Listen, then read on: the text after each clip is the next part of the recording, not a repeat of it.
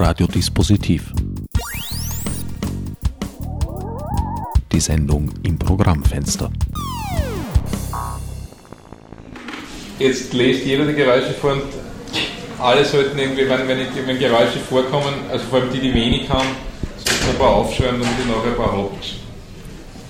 Das ist nur Material, damit nachher alle ein bisschen Material haben, mit dem ihr arbeiten könnt. Ja? Willkommen bei Radiodispositiv. Am Mikrofon begrüßt euch der an dieser Stelle erwartbare Herbert Gnauer. Ihm gehörter O-Ton stammt von einem Workshop, den Autor Franz Sobel im Rahmen des Wiener City Literaturwettbewerbs gestaltete. Jugendliche zwischen 14 und 20 Jahren konnten ihre Texte einreichen. 20 von ihnen kamen ins sogenannte Halbfinale und durften an insgesamt sieben Workshops mit namhaften Autoren und Autorinnen teilnehmen. Genaueres wird im Verlauf der Sendung noch zu erfahren sein. Kehren wir zunächst zurück ins Nebenzimmer des Café Landmann, wo Franz Obel nach lebhaftem Austausch gesammelter Geräusche erläuterte, was mit dem zusammengetragenen Material geschehen solle. Die Aufgabe ist jetzt, Situation ist folgende, ein Schriftsteller sitzt an einem Tisch und will einen Text schreiben oder Schriftstellerin, dem fällt nichts ein, hört aber diese ganzen Geräusche. Versteht sich das einigermaßen? Man schreibt zu den Geräuschen was, Soll eine Geschichte schreiben? Ja. Jetzt wird eine Geschichte schreiben über jemanden, der schreiben will, dem nichts einfällt, der aber diese ganzen Geräusche zur Verfügung hat. Dass er die alle hört. Ja, oder sie kommen vor, ja. Ja. Und soll man dann sagen, soll da was einfallen, sein könnte? Oder? Das ist jetzt, bleibt euch überlassen. Genau. Er, er, er überlegt eigentlich, was er schreiben will, und Also es fällt ihm nichts ein. Es könnte auch ihr selber sein, also jemand, der halt schreibt. Quasi ein Monolog? Nein, das, ist wieder, das bleibt euch wieder überlassen. Es kann ruhig ein Monolog sein, es kann aber auch eine, eine Erzähler, also eine Außenperspektive sein. Wie ihr wollt. Etwa eine halbe Stunde stand zur Verfügung, um aus dem Fundus zusammengetragener Geräusche im Sinn der Aufgabe einen Text zu formen. Bevor es dann ans Vorlesen ging, erläuterte Franz Sobel noch kurz, worin er den eigentlichen Sinn der Übung sah. Ich weiß jetzt natürlich nicht, was rausgekommen ist, aber der Sinn der Aufgabe ist eigentlich der, äh, euch ein bisschen aus der gewohnten Grammatik und aus der gewohnten Schreibe rauszubringen. Es ist auch möglich, dass man mit Geräuschen schreibt, es ist auch möglich, dass man Schimpfwörter verwendet, dass man Dialektwörter verwendet. Äh, Das sind so Dinge, die man oft, wenn man, wenn man den Eindruck hat, man muss Literatur machen, dann wird sehr viel ausgeklammert. Aber es gibt eben gerade im Dialekt oder, oder äh, auf diesem Geräuschsektor oder irgendwie Wörter, von denen man die, den Eindruck hat, die sind zu, zu umgangssprachlich. Das ist durchaus alles verwendbar. Es muss nur richtig eingesetzt werden. Und das ergibt manchmal einen, einen völlig interessanten neuen Kosmos, den man in dem Versuch, Literatur zu machen, oft gar nicht drinnen hätte. Im Folgenden wurden die eben entstandenen Texte vorgelesen und diskutiert. Diese Phase wäre eigentlich eine eigene Sendung wert, nahm doch jeder einzelne der Texte auf seine Weise gefangen. Da Kaffeehäuser aber zu den akustisch bedenklichsten Aufnahmeorten zählen und diese Sendereihe nicht unbedingt der Radiokunst verpflichtet ist, erlaube ich mir, ans Ende des offiziellen Programms zu springen und stattdessen ein wenig zu erkunden, was in den Köpfen literarisch aktiver Jugendlicher in Zeiten angeblich anwachsenden Analphabetismus so vorgeht.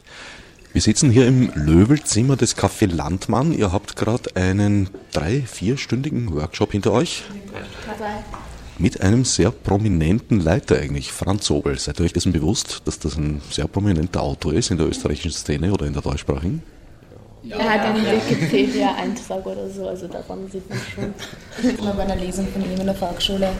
Also ich kannte ihn schon. Also ich kann mich nicht mehr so richtig erinnern, wie er aussieht, aber ja, ich war schon bei einer Lesung von ihm. Und du hast ihn gleich im Internet gegoogelt, wie man so sagt. Also meine Mutter hat ihn gegoogelt, sie wollte unbedingt wissen, wer es ist und dann sie so, oh, der sieht aber sympathisch aus, das wird bestimmt witzig und ich so, ja, ja. Also ich muss ehrlich sagen, ich habe ihn am Anfang, also ich habe nur den Namen gehört und ich habe ihn auch ein paar Mal im Fernsehen gesehen, aber ich wusste nicht genau, wer das ist. Und als ich das meinen Eltern erzählen, erzählt habe, haben sie unbedingt gesagt, du musst da unbedingt hingehen und das ist Franz Opel, du musst unbedingt dabei sein. Und ja. Der Workshop ist aber nur Teil der ganzen Veranstaltung. Das Ganze ist ja ein Wettbewerb, wenn ich richtig verstanden habe. Ja. Wie seid ihr zu dem gekommen? Wie habt ihr davon erfahren? Schule. Im Deutschunterricht als Zusatzplus haben alle mitgemacht. Also, Und dann, wir, ja. wir hatten als Hausaufgabe schon einen Text zu schreiben und habe ich mir gedacht, ja, probiere es gleich, vielleicht mache ich gleich mit. Und ja, es wurde was. Zusatz Plus heißt, euer, euer Lehrer, eure Lehrerin hat gesagt, macht's da mit, dann kriegt ihr bessere Noten. Ja, genau. Also sie hat gemeint, wenn wir einen Text einreichen, bekommen wir in Deutsch einen Zusatzplus. Dann haben vier Leute aus meiner Klasse mitgemacht und ja, und ich wusste nicht, dass ich so weit kommen kann und hat mich sehr überrascht. Wie schaut denn das aus? Schreibt ihr sowieso schon, seit ihr schreiben könnt? Oder ist das jetzt ein Neueinstieg? Seid ihr da, da frisch interessiert worden dafür, für Literatur? Nein, also ich habe immer schon geschrieben, insofern, dass ich halt in der Volksschule, als wir dann wirklich schon angefangen haben, Geschichten zu schreiben, hat meine Lehrerin mich immer gelobt, dass ich so toll bin für mein Alter und ich war immer so stolz. Dann habe ich das auch gemacht, was mir wirklich Spaß gemacht hat und ich schreibe sehr gern und immer noch und ja. Ja, bei mir eigentlich auch. Also ich schreibe jetzt in meiner Freizeit nicht wirklich Texte, also als Hobby. Aber auch bei den Schularbeiten wurde ich immer gelobt, dass ich das gut kann. Und auch als kleines Kind habe ich sehr gerne Gedichte geschrieben. Also ich schreibe, weil es mir Spaß macht, eine Geschichte abzuschließen, etwas zu schaffen, das knackig ist und das irgendwie, das irgendwie abgerundet ist und das fertig ist. Und es macht mir einfach Spaß, das dann zu haben. Und dass ich etwas habe, auf was ich stolz sein kann. Ja, ich schreibe sehr gerne. Also ich schreibe seit ich bei einer Schularbeit mal angefangen habe mit irgendeinem Thema, wo man es nicht erwarten würde, so eher dunkle Texte zu schreiben. Und ich finde das recht lustig mit einem Thema wie, ähm, keine Ahnung, Sonnenschein, nachher irgendwas zu schreiben, was man nicht erwartet. Also so irgendeine depressive Geschichte oder sowas. Ich finde das unheimlich spannend und so habe ich dann angefangen zu schreiben.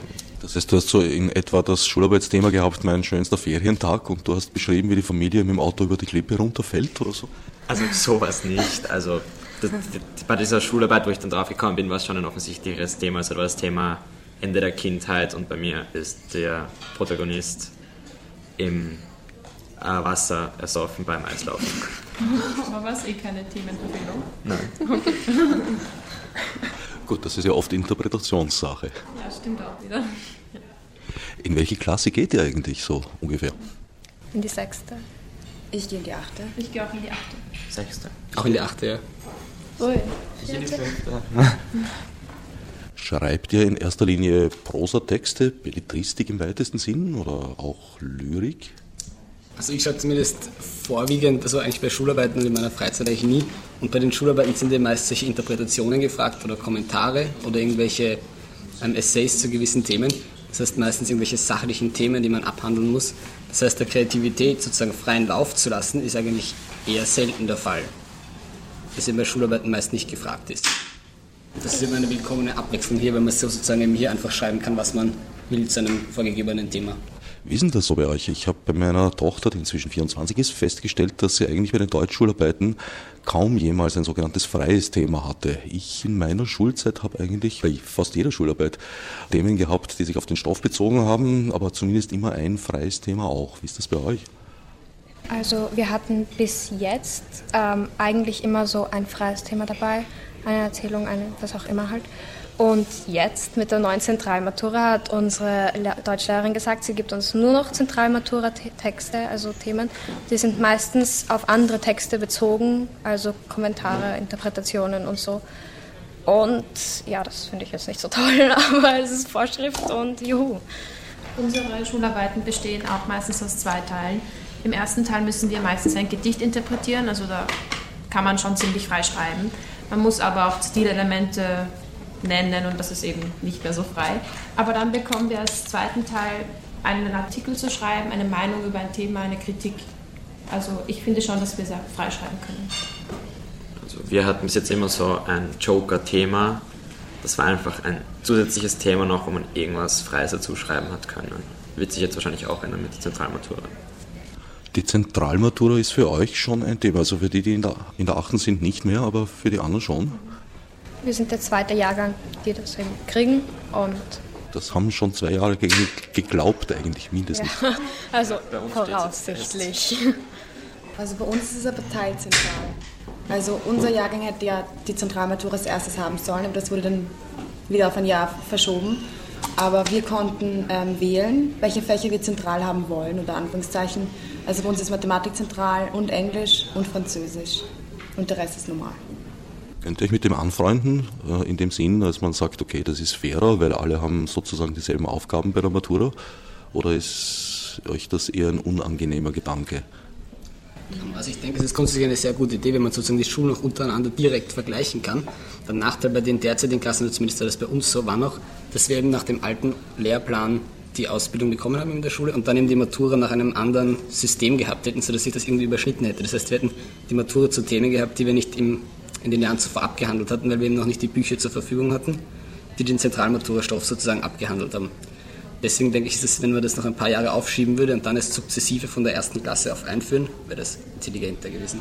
Aber also wenn ich mich erinnere an meine eigene Schulzeit, da waren die Schulbücher schon weitestgehend zumindest standardisiert, da ist überall dasselbe drin gestanden und der Lehrplan war auch für alle dasselbe. Was hat sich da jetzt geändert oder wird sich ändern? Also so wie ich das mitbekommen habe, gibt es einen Rahmenlehrplan und die Lehrer können individuelle Schwerpunkte setzen und ganze Themen auch auslassen. Und eben bei der Zentralmatura ist es dann sozusagen schlecht natürlich, wenn man dann eines der Themen, das kommt, überhaupt nicht behandelt wird vorher. Ja, genau, genau das ist das Problem, dass eben Schüler keine Ahnung haben, wie wird das jetzt wirklich. Dass alle groß darüber reden, aber keiner weiß, wieso und was los ist. Ich verstehe es ehrlich gesagt nicht ganz den Sinn dahinter, weil ähm, wenn man sich entscheidet, also wenn man überlegt, in welches Gymnasium man geht oder in welche Schule nach der Volksschule, also es gibt ja schwierigere Schulen und es gibt leichtere Schulen und ähm, ich verstehe nicht, wieso dann alle Schulen dieselbe Matura haben sollten. Wenn ich in eine Schule gehe, der, von der ich weiß, sie ist schwieriger als andere Schulen, dann ist es irgendwie logisch, dass ich auch eine schwierigere Matura habe. Weil wenn ich einen schwierigeren Stoff hatte, finde ich es okay, wenn, man, wenn die Matura dann anders ist.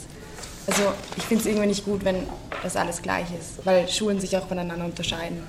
Das Problem in der Hinsicht ist, also wenn ich zum Beispiel in Deutschland studieren möchte, dann habe ich dort gewisse Voraussetzungen, was die Noten betrifft.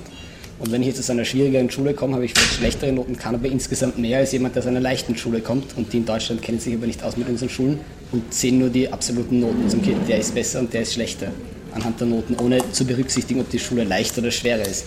Deswegen ist es sozusagen wichtig, dass man eigentlich auf europäischer Basis ein einheitliches Prüfungssystem einführt, sodass man alle Schulen untereinander direkt vergleichen kann. Also so sehe ich das zumindest. Ja, stimmt auch wieder. Also wenn ich mich an meine eigene Schulzeit erinnere, ich war in einer Schule, die damals eher als leichtere Schule galt, aber eigentlich war der Unterschied weniger zwischen den Schulen als zwischen den einzelnen Lehrern. Ist das nicht, nicht, nicht immer noch so, dass das sehr individuell ist? Das ist ja auch das Problem mit diesem Vergleichen von den Schulen. Man kann die Schulen, selbst wenn es gleiche Prüfungen in allen Schulen sind, kann man sie trotzdem nicht vergleichen, weil nicht alle Schüler gleich sind, nicht alle Schüler dieselben Lehrer hatten.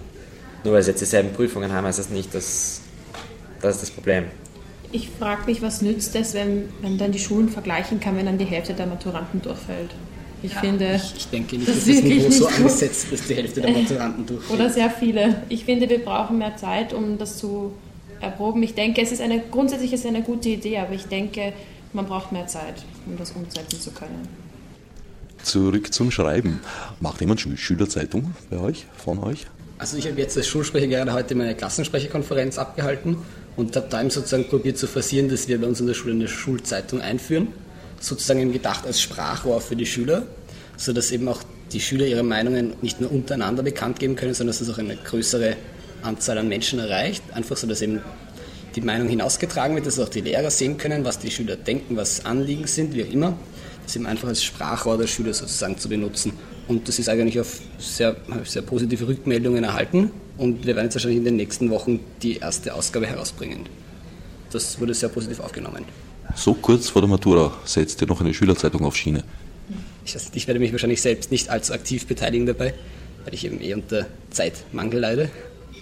Aber die anderen haben sich da bereit erklärt, das durchaus zu übernehmen und auszuführen.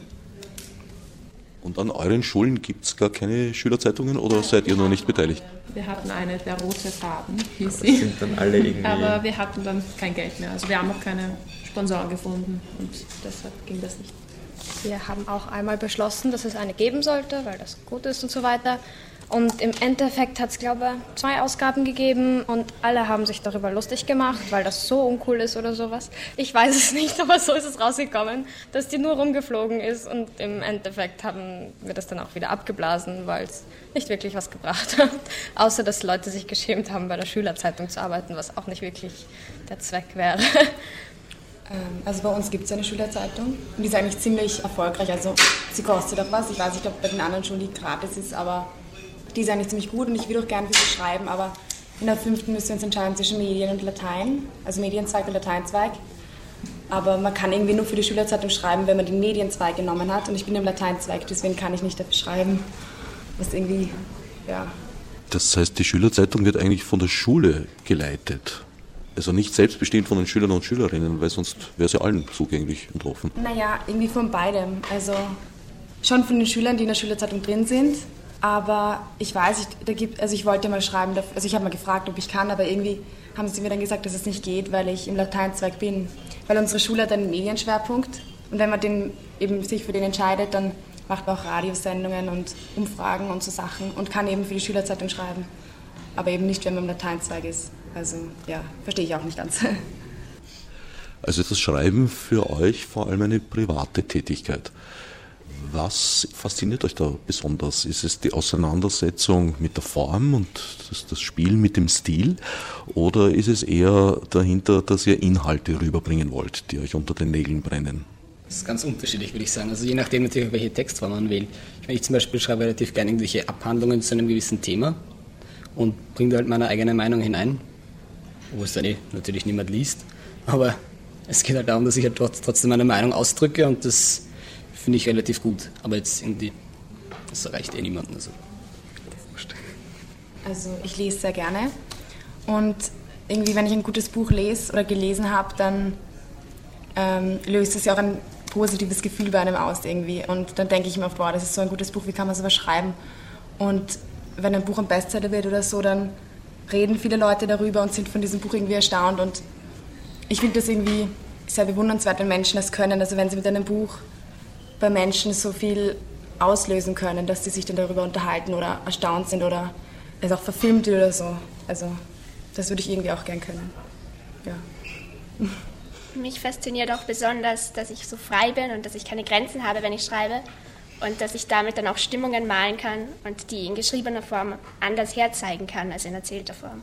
Es ist bei mir auch so, dass man eben bei diesen ganzen kreativen Texten überhaupt keine Struktur hat und sich mit Themen auseinandersetzen kann, die man eben selbst wählt. Und bei solchen Artikeln, die man für die Zeitung schreibt, da musst du immer irgendwie eine Struktur einhalten, die ich mag das überhaupt nicht. Wenn man frei schreiben kann, dann kannst du nach deiner eigenen Struktur schreiben und dann bist du nicht so eingeengt und das ist viel besser für mich. Mich fasziniert das, wenn man so drauf losschreibt und dann langsam, während man schreibt, entsteht so eine ganz neue Welt irgendwo im Kopf und man bevölkert diese Welt und bepflanzt diese Welt und kann sie irgendwie so gestalten, wie man will und so fast richtig Gott spielen. Und mich fasziniert das einfach so, solche Welten zu erschaffen und die dann irgendwie abzuspeichern. Und dann gibt es diese Welt und die mal nachlesen, diese Welt mal besuchen.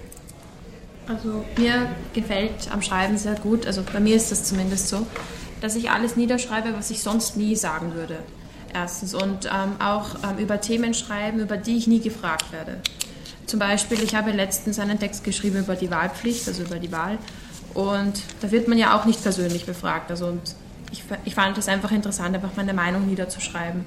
Und ich kann eigentlich besser Texte schreiben über sachliche Themen, also eher Kritik beispielsweise. Ja, da jetzt muss ich sagen, ganz genauso, dass ich brauche lieber eine Vorlage oder eine Idee, die ich eben behandeln kann und abhandeln kann, als dass ich selbst irgendwie einen kreativen Text verfassen würde. Das liegt mir auch eher weniger. Also ich finde, durch das Schreiben wird man auch seine eigenen Gefühle so los. Also man schreibt sie zum Beispiel, also wie er schon gesagt hat, man gibt sie in eine eigene Welt und manchmal, man erzählt ja auch das, was man erlebt hat, nur kann man es auch umändern. Und manchmal, wenn man über etwas nicht reden kann, vielleicht kann man darüber schreiben oder so. Also, Ich glaube, dass es so ähnlich ist, als würde man ein Buch lesen, dass man sozusagen eben in diese Welt hineinfällt und alles andere vergessen kann. Und eben man schafft seine eigene Welt, wie schon oft erwähnt wurde. Und da kannst du dann eben auch hineinfallen und alles andere vergessen und nur das schreiben, was dich interessiert eben. Ich finde, durch das Schreiben kann man so sprechen, wie man nicht sprechen kann. Das ist voll kompliziert, aber ich spreche nicht so, wie ich schreibe, weil das total seltsam wäre und einfach, weil ich gewisse Rahmenbedingungen habe zum Sprechen halt. Umgebung oder Leute, mit denen ich spreche und ich kann wirklich schreiben, wie ich will. Ich kann Blödsinn schreiben, aber es macht trotzdem irgendwie Sinn. Und das mag ich am Schreiben gern, dass man eigentlich ja, sprechen kann, wie man nicht sprechen kann. Ja. Und ich schreibe auch lieber eigentlich, eben dafür muss man dann schon eher nicht sachliche Texte schreiben, sondern halt irgendwas Fantasievolles, denke ich, weil eben auch im Sachlichen diese Rahmenbedingungen gestellt sind. Und mir macht auch das mehr Spaß und ich würde auch sagen, dass ich in dem besser bin. Ja. Meinst du damit, dass du beim Sprechen sozusagen immer selber die Person bist, die spricht und, und man davon ausgeht, dass das jetzt auch deine Meinung und deine Haltung und deine Gedanken sind, während beim Schreiben kann man auch so eine, eine, eine Kunstfigur sprechen lassen. Ja, erstens das und zweitens ist es halt eben auch so, dass ich beim Sprechen, je nachdem, wem ich jetzt wirklich vor mir habe, spreche ich anders. Ich spreche vielleicht ein bisschen im Dialekt oder so oder ich spreche eine andere Sprache, ich spreche halt ich weiß, was dem seine Meinung ist. Ich versuche meine ein bisschen dem vielleicht anzupassen, weil ich nicht in einen Konflikt geraten will oder so. Und wenn ich schreibe, dann ist es mir eigentlich egal, wenn ich meine Geschichten schreibe oder so, ist es mir egal, wer es liest. Und deshalb kann ich so schreiben, wie ich wirklich möchte. Ich habe keine Voraussetzungen, keine Bedingungen. Also du denkst nicht an einen künftigen Leser, eine Leserin. Ist das bei euch auch so? Also ich finde, man schreibt irgendwie für alle, die es lesen wollen wenn man wirklich für alle, die es lesen wollen, schreiben will, darf man nicht jetzt irgendeine bestimmte Meinung so extremst vertreten, sondern zumindest bei so kreativen Texten sollte man schon irgendwie schauen, dass es offen ist und dass eine Person so ist, die nächste aber ganz anders und dass nicht jede Person dieselbe Meinung hat, weil es halt sonst irgendwie unauthentisch rüberkommt. Ich weiß nicht, ähm, ich bin wahrscheinlich nicht professionell genug oder so, aber ich schreibe in erster Linie für mich und eben nicht für ein Publikum und deshalb ist das halt eben so. Ja. Ich denke auch, dass man da ganz schwer Rücksicht nehmen kann auf den, der das dann liest, weil das den eigenen Text dann sehr beeinflusst und man das, was man eigentlich sagen möchte, dann nur noch für den sagt, an den man denkt und der Text dadurch sehr viel steifer wird. Ich schreibe die Texte eigentlich auch nur für mich selbst, weil ich lasse mich sehr von anderen Menschen beeinflussen, wenn sie beispielsweise äh, wenn ich den Text gut finde, also meinen Text, und wenn Sie zum Beispiel sagen, das gefällt mir nicht, dann lasse ich mich so davon beeinflussen, dass er mir dann auch nicht mehr gefällt. Und deshalb zeige ich meinen Text nicht so gerne her. Also, ja. also bei mir ist es so, wenn ich was schreibe, dann nehme ich eigentlich auf niemanden Rücksicht. Also ich denke nicht darüber nach, für wen ich jetzt schreiben könnte. Aber wenn ich fertig bin, denke ich mir schon oft, ich würde gerne wissen, was andere Leute davon halten oder was für ein was für einen Einfluss das auf Menschen ausübt. Also das würde ich dann schon gerne wissen, das finde ich interessant. Du hast vorhin ein bisschen resigniert gesagt, so, naja, es liest ja eh keiner. Jetzt gibt es aber die Möglichkeit, im Internet zu publizieren. Macht ihr das? Nein. Ich arbeite daran. Also ich fange jetzt gerade an, so Fanfictions zu schreiben, dem Internet auch auf meine Seite aufzuladen. Ich weiß leider nicht, wo man das publizieren kann. Also bei den großen Verlegen, dann, dann nimmt man das ja nicht. Da hat man ja genug um die Ohren. Und muss schauen. Also ich muss mich wahrscheinlich mehr damit beschäftigen und recherchieren, wo man das machen kann. Aber ich habe das bis jetzt noch nicht ausprobiert. Hast du eine Facebook-Seite? Ja. Naja, das wäre schon mal eine Möglichkeit, oder? Naja, über Facebook die Texte zu publizieren. Ich denke nicht, dass das alle interessieren würde, was ich schreibe. Vielleicht siehst du dann, wer deine wahren Friends sind. Ja, vielleicht, ja. Hat jemand von euch vor, das Schreiben auch so mm, im professionellen Sinn weiter zu betreiben nach der Schule? Also ich habe überlegt, vielleicht Drehbuchautor, weil ich bin auch ziemlich viel mit Film und so und ich habe auch von ähm, einer Workshopleiterin eben von der Judith Fischer gesagt bekommen, dass ich ziemlich Filme schreibe und habe ich überlegt, ja, vielleicht wäre das Drehbuchschreiben eben eher was für mich. Mich interessiert der Film und mich interessiert das Schreiben und irgendwie kann ich das dann in eins verpacken. Ähm, also ich würde am liebsten mal vom Schreiben leben. Also ich wäre mal am liebsten Schriftstellerin. Aber es ist halt natürlich schwierig. Also wenn ich das, wenn irgendwelche Leute mich fragen, was ich mal werden will, und ich sage, ich möchte Schriftstellerin werden, dann kommen oft Kommentare wie ja, davon kann man ja nicht leben oder wie willst du das machen? Das ist ja keine gute Aussicht oder so. Aber ähm, es ist einfach das, was ich machen will. Also ich möchte halt journalistisch anfangen. Also vielleicht also schon was studieren und dann halt für Zeitungen schreiben und irgendwie nebenbei versuchen, mit Büchern oder so oder irgendwie, irgendwie was zu verlegen. Also halt nebenbei versuchen, diesem Traum näher zu kommen. Ich habe schon vor, das auch professionell zu machen. Ähm, ich mache mir nur etwas Sorgen, weil ich habe jetzt auch vor, Journalismus zu studieren, möglicherweise.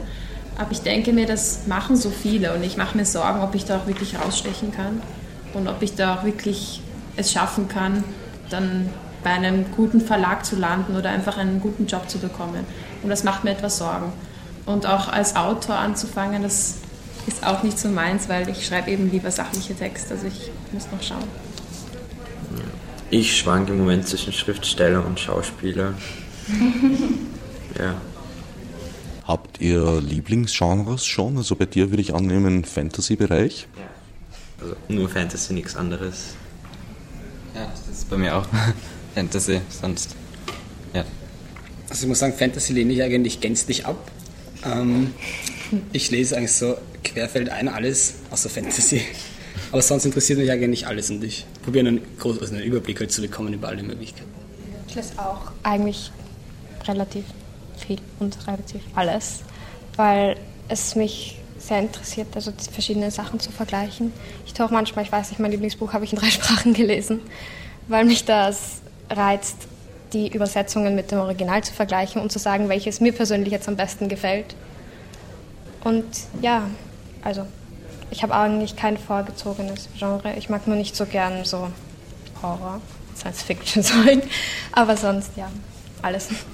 Ich lese gern realistische Dinge, weil ich mag das gern, wenn ich ein Buch lese und mich irgendwie in die Hauptperson irgendwie einfühlen kann oder wenn ich mich mit der identifizieren kann. Das finde ich irgendwie cool. Ich lese schon auch gern teilweise Fantasy, aber nicht zu stark. Also sowas wie Herr der Ringe, das ist mir irgendwie zu extrem. Oder Harry Potter. Aber so ein bisschen Fantasie finde ich schon auch cool. Harry Potter ist das Beste. Und wie schaut es mit dramatischen Texten aus, mit Theatertexten? Oh, ich habe es mal versucht. Ich muss sagen, es ist manchmal sehr schwer zu verstehen. Also wir machen das gerade im Deutschunterricht. Also wir lesen ähm, eben Stücke in der Klasse vor und es ist teilweise wirklich sehr schwer zu verstehen, weil es auch, also was wir gerade machen, in einer altertümlichen Sprache geschrieben ist. Und Schlesisch zum Beispiel. Und das versteht man überhaupt nicht und es ist mir auch manchmal etwas zu anstrengend. Schlesisch macht der Gerhard Hauptmann. Ja, genau, die Weber. Also ich muss sagen, ich finde das auch interessant, also auch ähm, Theaterstücke in alter Sprache auch zu lesen, weil dann kann man irgendwie sozusagen vergleichen, wie sich das verändert. Wie ist unsere Sprache heute im Vergleich zu damals? Es gewährt gewissermaßen einen Einblick in frühere Zeiten. Man kann da irgendwie einen guten, ein gutes Verständnis gewinnen dann für frühere Zeiten, wenn man sozusagen die Theaterstücke liest und dann auch das Handeln der Personen ist ja heute durchaus anders als damals. Und es ist für mich sehr interessant, darüber nachzudenken, warum haben die damals so gehandelt, wieso ist diese Meinung vorherrschend gewesen wenn man das vergleicht mit unserer heutigen Welt, hat sich natürlich sehr viel verändert und das ist für mich interessant herauszufinden. Also ich mag gerne, also wenn ich zum Beispiel so, in Englisch haben wir mal so ein bisschen Ausschnitte von Stücken von Shakespeare gelesen, so von Romeo und Julia oder so. Und da ist die Sprache ja ganz anders, als sie jetzt ist. Also halt eben im Englischen haben wir es halt gelesen. Und ich finde die Sprache irgendwie früher sehr schön. Also heutzutage gibt es so viel Slang und irgendwie wir reden jetzt nicht wirklich schön, finde ich. Also ich finde, damals wurde viel schöner gesprochen. Also ich, ich finde es dann oft schade, dass wir heute nicht mehr so sprechen. Aber ich finde es irgendwie schöner als jetzt. Ich war mir schon klar, dass Shakespeare nichts gesprochen hat, aber ich denke mir mal, dass man zu, zu, seiner Zeit nicht so gesprochen hat, wie man jetzt heute in England spricht. Du meinst also, die Sprache hat an Qualität verloren? Ja, finde ich schon ein bisschen. Es ist viel so elektronisch geworden. Also wir kommunizieren halt, halt viel über E-Mails und SMS und so und da wird viel abgekürzt. Und das geht irgendwie teilweise auch ins, so, jetzt ins Soziale über, also wenn man normal mit jemandem redet. Und ich meine, ich spreche jetzt auch so, kann ich jetzt nicht sagen, aber ja, irgendwie hat sich das einfach verändert, wie man spricht, keine Ahnung. Ich denke, dass die Sprache ganz einfach wesentlich einfacher geworden ist. Und zwar eben unter anderem dadurch, dass man eben viele elektronische und Kurznachrichten auch verfasst, sodass einfach eine gewisse Notwendigkeit da war, weniger Wörter zu verwenden und kürzere Wörter zu verwenden, sodass einem irgendwie die Ausdrucksfähigkeit ein bisschen abhanden gekommen ist, weil es einfach weniger Wörter im aktiven Sprachgebrauch sind. Und Außerdem haben, denke ich, viele also Einflüsse von anderen Ländern, also andere kulturelle Einflüsse und diese ganzen Anglizismen und so weiter auch in der deutschen Sprache eine Veränderung herbeigebracht, sodass sich die jetzige Sprache sehr stark von der früheren unterscheidet.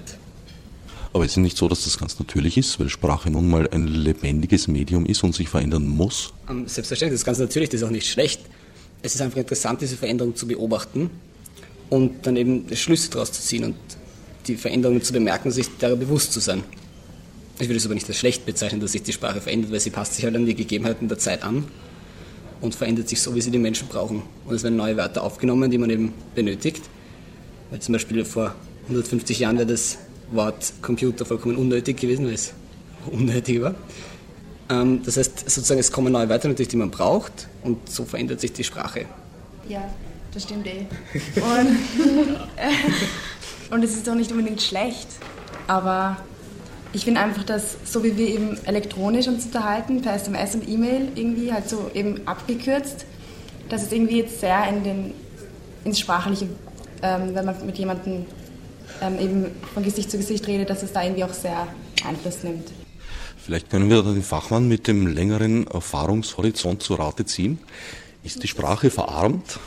Äh, wenn, man, wenn, man, sich alte Leute anhört, dann bin ich schon immer wieder erstaunt, wie toll und wie grammatikalisch richtig und welche fantastische Sätze die sagen. Also es ist schon es ist total wichtig, was jetzt gesagt haben, dass einfach Sprache zusehends verknappt worden ist, aber das ist ein Merkmal der Sprache, das kann man vom Lateinischen oder vom Indogermanischen bis zur Gegenwart feststellen, dass einfach es gibt halt weniger Fälle, es gibt irgendwie weniger Tempi, also das ist alles irgendwie verknappt und hat Vor- wie Nachteile. Das klingt jetzt ein wenig, als wäre Sprache äh, vom göttlichen Olymp herabgefallen und seit tausenden Jahren hätte sie nur noch einen Niedergang erlebt. Na, das ist ja nicht nur Niedergang, es ist ja auch äh, die, die Kürze der Ausdrucksweise bietet ja auch enorme Vorteile. Weil es einfach schneller geht, weil man irgendwie nicht mehr, nicht mehr so lange herumreden muss. Aber es geht natürlich eine, eine Schönheit des Ausdrucks, geht, geht teilweise schon verloren. Und es ist wahrscheinlich immer so, dass ich glaube, jede Generation hat, hat Angst, dass, dass äh, etwas Bestehendes verloren geht, dass irgendwie etwas hässlicher auch wird. Man hat immer Angst vor Neuerungen, Angst vor irgendwie vor Dingen, die sich ändern. Das ist ja was zutiefst Menschliches vermutlich. Und es ist dann interessant, dass junge Menschen das teilweise auch schon haben. Und je älter man wird, umso stärker wird dann diese Angst. Aber in, in Wahrheit passt sich die Sprache halt immer an den, den Bedürfnissen der Leute. Also das, Sprache sind ja wir und hm, alles, was dem normativ hinterherhinkt, hinkt dem im wahrsten Sinne hinterher. Also der Duden ist immer hinter der Sprache nach, ein paar Jahre einfach. Also das kann nie an der Gegenwart sein, und, äh, weil eigentlich Sprache ständig neu definiert wird und ständig neu gemacht wird, was so spannend ist. Du giltst jetzt nicht unbedingt als ein Autor, der sozusagen die bewahrende Haltung vertritt. Nein, ich war zum Beispiel Befürworter der Rechtschreibreform. Ich habe das gut gefunden, dass man irgendwie solche Vereinfachungen macht, dass man irgendwie äh, auch nicht mehr so restriktiv in der Schule urteilt über, über richtige Rechtschreibung, Orthographie und so Sachen, dass man einfach das anpasst. Ich glaube, man, man kann das sowieso nicht bewahren. Also es gibt erst seit 100 Jahren eine geregelte Rechtschreibung. Vorher war das sowieso grau und rot, wo niemand geschrieben, wie er schreiben wollte. Inklusive eines gewissen Herrn von Goethe. Ja, genau. Der in sich eine nicht konsistente Rechtschreibung gehabt hat, hat teilweise dasselbe Wort auf derselben Seite dreimal unterschiedlich geschrieben. Und ich wage mal zu behaupten, dass das auch vielleicht sogar einen Grund gehabt haben könnte. Naja, poetischen Grund gibt es immer. also, aus poetischen Gründen schreibt man oft Sachen falsch. Aber ich finde es auch sowieso interessant, dass der, der Fehler hat eine gewisse poetische Kraft, glaube ich. Das ist schon notwendig.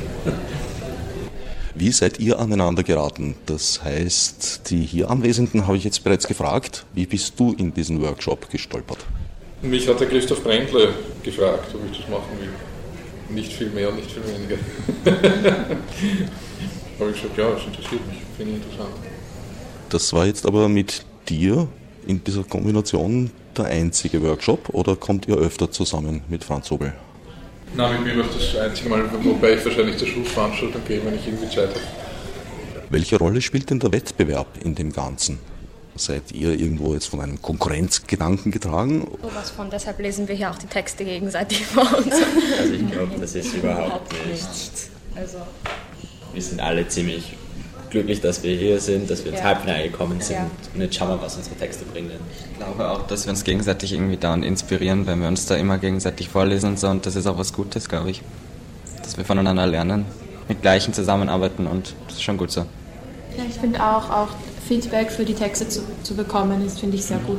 Und auch, also ich wollte eigentlich nur an den Workshops teilnehmen, also ich denke nicht daran, irgendwelche Preise zu bekommen. Also ich bin sehr glücklich damit, was ich jetzt gemacht habe bis jetzt.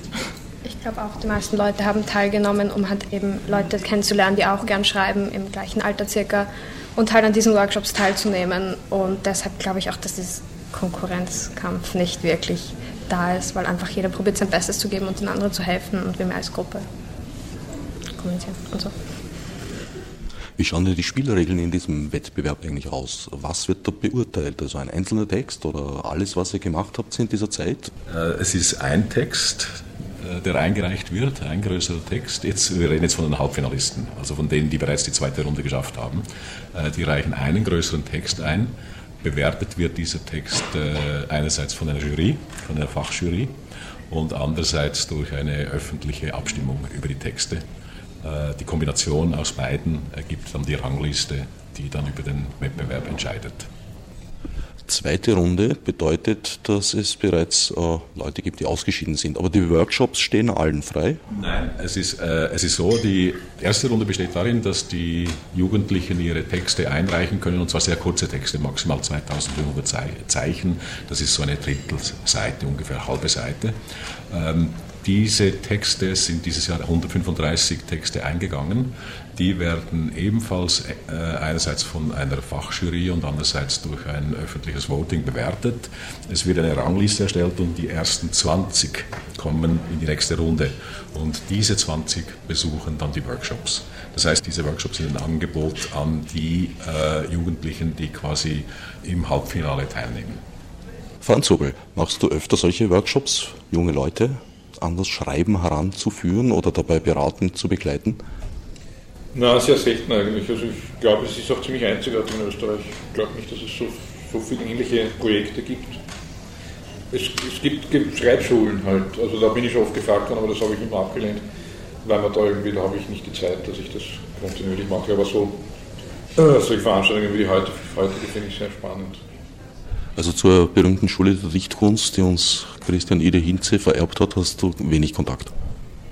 Naja, ich habe den Christian Ide Hinze getroffen, kurz bevor er gestorben ist, und er hat mich schon oft gefragt, ob ich das einmal machen will. Und, äh, und so einen Monat vor seinem Tod habe ich, ist mir über den Weg gelaufen und hat gesagt, jetzt musst du mal bei mir was machen. Und habe ich gesagt, na gut, jetzt mache ich es einmal. Und dann ist er aber leider, hat er das Zeitliche gesegnet, also ist das jetzt irgendwie auch nichts geworden. Aber ich kenne den Fritz Ostermeier auch, der wird sich wahrscheinlich auch irgendwann einmal melden. Also bleibt man dann doch vielleicht nicht erspart. Eine Frage der Zeit praktisch. Ist euch das bewusst, dass es sowas gibt in dieser Stadt wie die Schule der Dichtkunst? Nein, haben wir noch nicht gewusst. Und dass das in anderen Sprachräumen, zum Beispiel im Englischen, durchaus äh, eine sehr lange und breite Tradition hat. Nein. Nein. Du weißt das schon. Ja, ja, klar. Also es ist ja bei der Schule für Dichtung, heißt das, glaube ich, äh, sind ja ständig Amerikaner auch eingeladen, die, die dort unterrichtet haben oder das irgendwie besucht haben. Da gibt's ja, gerade in Amerika hat das eine ganz andere Tradition. Ich weiß nicht, ob man Dichtung lernen kann oder Schreiben lernen kann, aber man kann halt ein paar, paar Hilfestellungen vielleicht bekommen, man kann ein paar Gedanken bekommen. Gerade für jüngere Leute ist es, glaube ich, sehr wichtig, dass dieses Feedback kommt, dass man eine Gruppe bildet, dass man irgendwie sich gegenseitig Texte vorliest, dass man nicht so völlig im Luftleeren haben. Aber es gibt ja auch diese Schreibuniversität in Deutschland und da ist dann wieder so, dass häufig halt die Absolventen einen sehr erkennbaren Stil haben. Das ist dann natürlich auch gefährlich, wenn alle gleich schreiben. Also ich glaube, dass das schon wichtig ist, dass man so die Singularität der einzelnen Autoren dann beibehält. Aber ein gewisses Handwerk, glaube ich, kann man schon erlernen, oder? Täusche ich mich da? Ja, das kann man schon. Man kann lernen, wie man Fehler macht. Worauf würdest du das zurückführen, dass das im angloamerikanischen Raum so eine, so eine lange, selbstverständliche Tradition hat, aber bei uns eigentlich überhaupt nicht? Und dass man bis vor ganz kurzer Zeit eigentlich mehr gemeint hat, ja, das ist was für geniale Menschen, entweder man kann es oder man kann es nicht. Ja, ich glaube, dass die Amerikaner diesen Geniebegriff nicht so hochhalten wie wir. Und wenn man, wenn man den Geniebegriff hat, dann geht man davon aus, dass es unerlernbar ist. Äh, wenn man eher auf, auf pragmatische Dinge schaut, wie das etwas funktioniert, dass etwas viele Leser erreichen will. Äh, auch diese ganzen Filmstudios, die es da gibt, die sind halt irgendwie anders strukturiert. Da gibt es auch oft viel mehr Menschen, die da mitschreiben. Es gibt ja, glaube ich, auch bei manchen, also bei den Fernsehserien oder den großen Filmen ist es sowieso, dass ein ganzer, ein ganzer Pool an Autoren mitschreibt. Gibt es dann nicht mehr den einzelnen Drehbuchschreiber, der das macht. Und bei manchen Bestsellerbüchern möglicherweise auch schon. Aber da bin ich schon ein Verfechter des Einzelautors, der eben auch sich verlaufen muss, weil sonst, sonst wird es zu vorhersehbar. Das finde ich dann an den Hollywood-Filmen auch zu störbar. Die sind irgendwie sind gut gemacht, aber trotzdem vorhersehbar. Also da rüttelt mich dann nichts mehr auf. Und äh, ein gutes Buch, ich meine, es gibt sehr viele schlechte Bücher, aber bei einem guten Buch wird man dann doch so verunsichert, dass man äh, nachher ein neues Leben beginnen muss oder kann. Ja, ich kann dem nur beipflichten. Es, es, hat in jedem Fall beides Platz in unserer Gesellschaft, in unserer Zeit. Äh, es ist sicher die Mainstream-Literatur, die nach gewissen handwerklichen Kriterien hergestellt worden ist und die auch funktioniert, die hat ihre Berechtigung äh, genauso sehr wie das, was der Franz Ober gerade gesagt hat, die eher äh, einem individuellen Geist entsprungenen Texte, die möglicherweise schwierig zu verstehen, schwierig zu lesen oder sind oder auch verunsichern können, beunruhigen können, aufrütteln können. Ich finde, es kann im Grunde genommen nicht genug geschrieben werden, weil es wird ja auch wahnsinnig viel gelesen. Die Leser dürsten nach Nachschub und äh, wenn ich mir meine kleine Tochter anschaue, das sind unglaubliche Mengen, was die liest. Also ich glaube, die Autoren kommen kaum mit der Produktion nach. Äh, ähm, und sie liest äh, eigentlich auch sehr unterschiedliche Sachen sehr gerne, äh, schon in einem frühen Alter, wo auf der einen Seite Sachen sind, wo man sagen kann, das ist wirklich Literatur, auf der anderen Seite kann man sagen, das ist, das ist Handwerk, das ist Kunsthandwerk. Äh, ich glaube, beides hat seine Berechtigung. Ähm, ich bin eher der Meinung, wir sollten nicht zu sehr wertend an die Sachen rantreten, sondern mit einem offenen, neugierigen Geist. Kennt ihr das, was Franz Sobel gerade beschrieben hat? Nach einem Buch, wie er gesagt hat, ein neues Leben anfangen. Also seid ihr schon Büchern begegnet, die euer Leben verändert haben? Verändert haben ist jetzt sehr stark gesagt. Also die Denkweise vielleicht erweitert oder einfach total die Augen geöffnet für irgendwas Bestimmtes. Aber ich habe jetzt nicht wegen einem Buch gesagt, so, das war's jetzt. Ich muss alles von neu anfangen. Aber wäre toll, wenn mir so ein Buch begegnet, ich meine. Also ich habe immer nur so, wenn ich ein Buch fertig lese, ich lese meistens nur so Reihen. Und wenn man so eine Reihe liest, ist man ja dann in dieser Welt drinnen. Und ich habe immer nur so, wenn ich diese Reihe dann fertig habe, dass dann so irgendwie eine Klappe zugeht und hinter dieser Klappe ist diese Welt und da stehe ich und ich kann nicht mehr rein und urtraurig. Bis man dann irgendwann drauf kommt, hey, ich habe da noch Bücher stehen und dann liest man die nächste rein und ist in der nächsten Welt irgendwie. Das ist halt so, wenn man ein Buch beendet, dass man nicht irgendwie aus dieser Welt dann plötzlich ausgeschlossen ist, was einen dann schon auch zum Nachdenken anregt. Ich denke auch, dass Bücher wie Türen sind und wenn man die dann so aufmacht, oh Gott, das muss Also es gibt schon Bücher, nachdem ich, also nachdem ich sie gelesen habe, wo ich mir denke, das würde ich auch mal gerne machen oder es wäre schön, das auch mal zu erleben. Ich mache es dann im Nachhinein nicht wirklich, weil es eigentlich ziemlich unmöglich scheint. Aber zum Beispiel, ich habe vor kurzem das Buch On the Road gelesen von Jack Kerouac und es wäre schon mal schön, so einen Roadtrip zu machen, aber ich denke nicht, dass das in nächster Zeit realisierbar wäre. Also das denke ich mir meistens, nachdem ich ein Buch gelesen habe. Also ich finde das so cool an Büchern, dass ähm, wenn man in die Schule geht und man hat total viel um die Ohren mit Schularbeiten und Lernen oder man hat sonst irgendwie Stress mit der Familie oder was auch immer. Und das finde ich dann so cool, dass wenn man, dadurch, dass man ein Buch liest, kann man irgendwie in eine völlig andere Welt abtauchen. Und dann ist man irgendwie voll in der Welt drinnen und versteht die Hauptdarsteller und versteht das alles und ist da voll drin und kommt einfach raus und kann sich ablenken von den Problemen. Viele Bücher haben mich irgendwie beeinflusst, auch durch Denken und so, aber es hat mich jetzt keins irgendwie total verändert. Aber ja, vielleicht passiert es ja noch. Habt ihr Lieblingsbücher?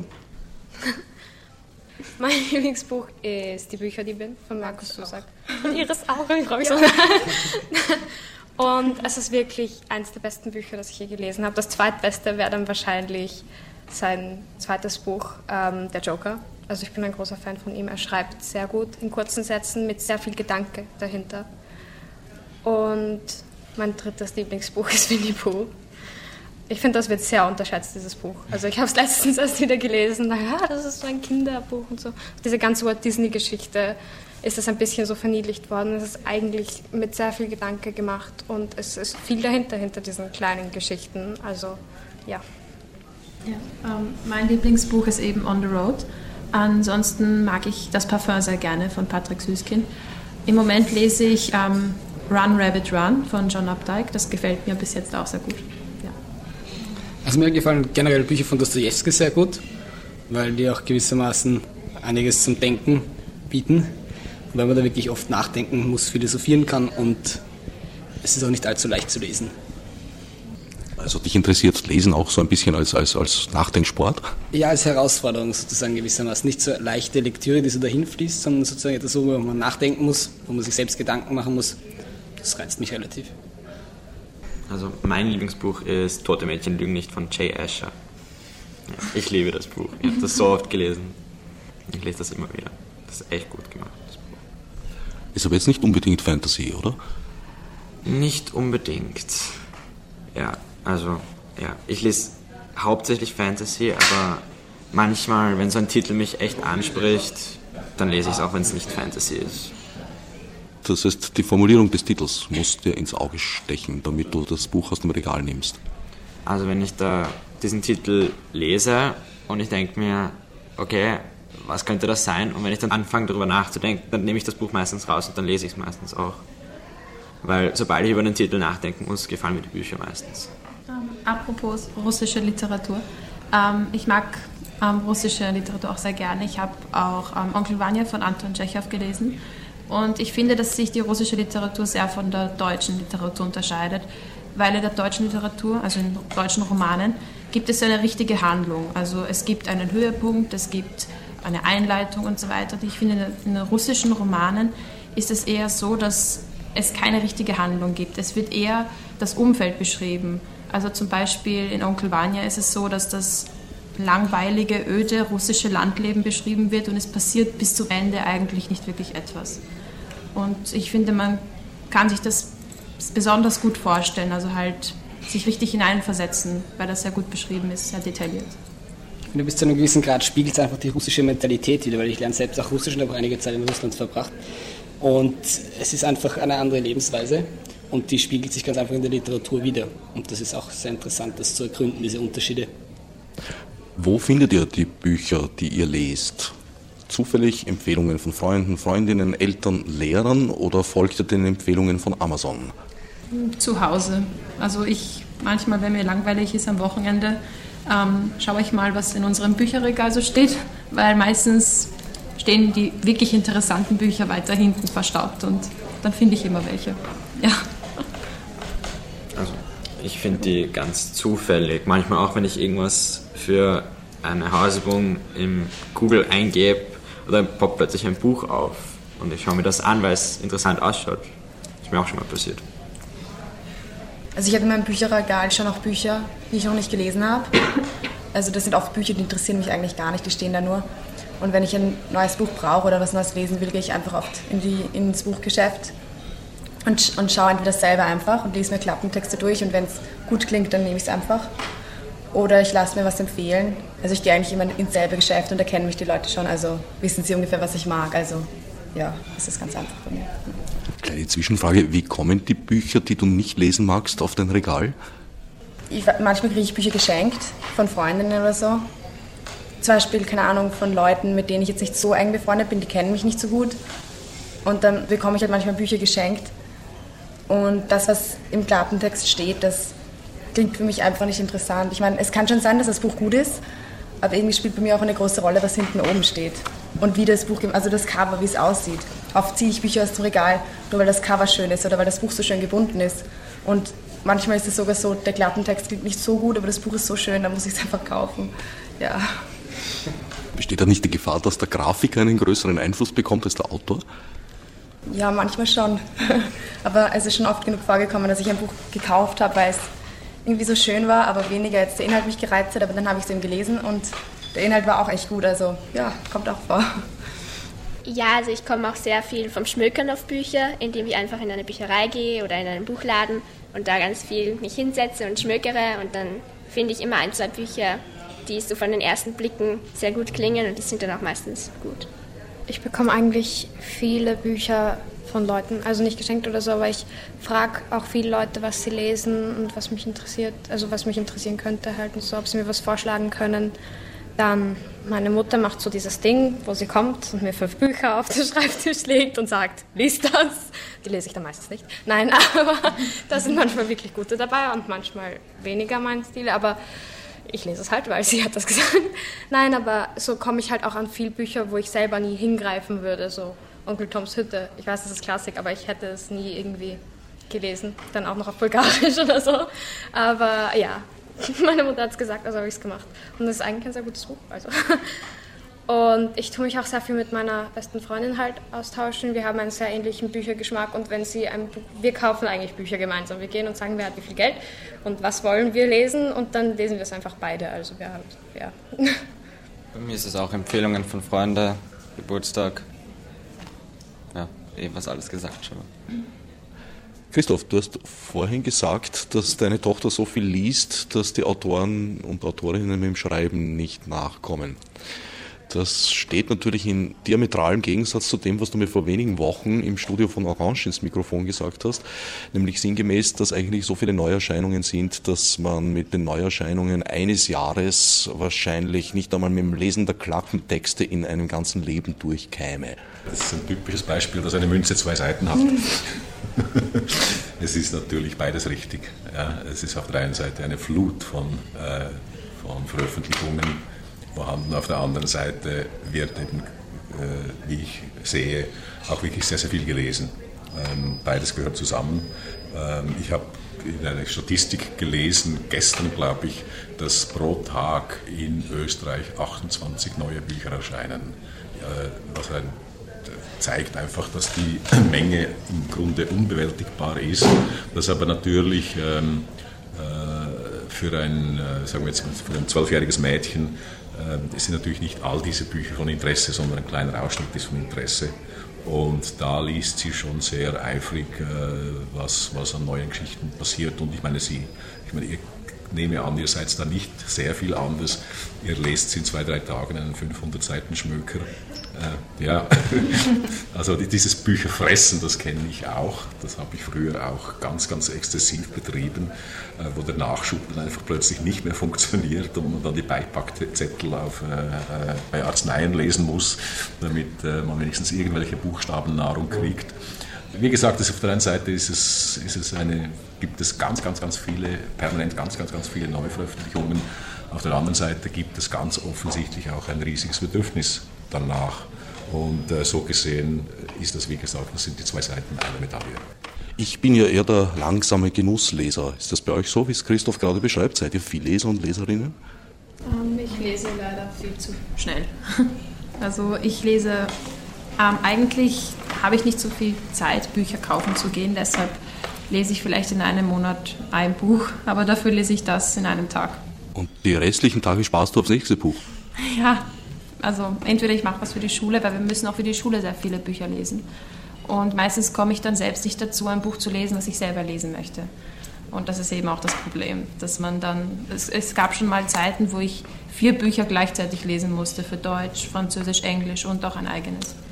Also bei mir ist es oft so, wenn ich ein gutes Buch lese und ich bin dabei, es zu verschlingen, dann denke ich mir immer, okay, spare noch ein bisschen was auf, versuche ein bisschen langsamer zu lesen, dann hast du das Buch länger, aber das kann ich nicht, weil wenn ein Buch richtig gut ist, dann will ich einfach ständig wissen, wie es weitergeht. Ich kann nicht es weglegen und was anderes machen, weil ich denke mir dann die ganze Zeit, wow, da bin ich ruhelos, ich will wissen, was jetzt passiert. Deswegen geht das für mich nicht das Genusslesen.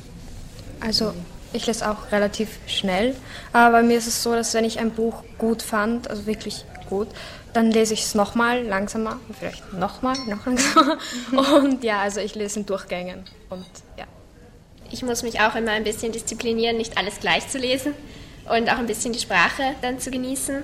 Und wenn ich das eben nicht schaffe und versuche da dann schnell zum Ende zu kommen, um das dann sozusagen zu verschlingen, dass ich es einfach nochmal lese und nochmal einzelne Details mir dann genehmige. Also mittlerweile lese ich nicht mehr so schnell, aber ich habe früher eine Phase gehabt, wo ich mich am Wochenende hingesetzt habe und an so zwei Tagen eine fünfteilige Reihe gelesen habe und einfach mal gesagt habe, ist mir jetzt egal, dass ich Hunger habe, ich will weiterlesen. Da habe ich echt extremst gelesen. Das war recht lustig. Da bin ich echt nur im Bett gesessen, habe umgeblättert, umgeblättert, umgeblättert. Gelesen, gelesen, gelesen. Und dann musste ich irgendwann aufs Klo. Und dann habe ich mir gedacht, nein, ich lese weiter. Und das war ziemlich heftig. Ja, ich gebe es zu, ich kann es ähm, nicht so schnell lesen wie vielleicht manche andere hier. Aber ich komme auch generell von der Schule her jetzt auch nicht so zum Lesen. Deswegen lese ich in den Ferien meistens fünf Bücher oder so, aber dann halt eben unter der Schule, also während der Schule halt dann eben eins oder eben urwenig, ja, leider. Weil ich durch die Schule auch ziemlich viel lesen muss und das ist halt ziemlich schade. Es sind ja noch einige Veranstaltungen geplant im Rahmen dieser Workshop-Reihe des Wettbewerbs etc. Ja, genau. Äh, es sind zwei Halbfinalveranstaltungen. Die erste am 14.11. um 18 Uhr in der städtischen Bücherei am Urban-Loritzplatz.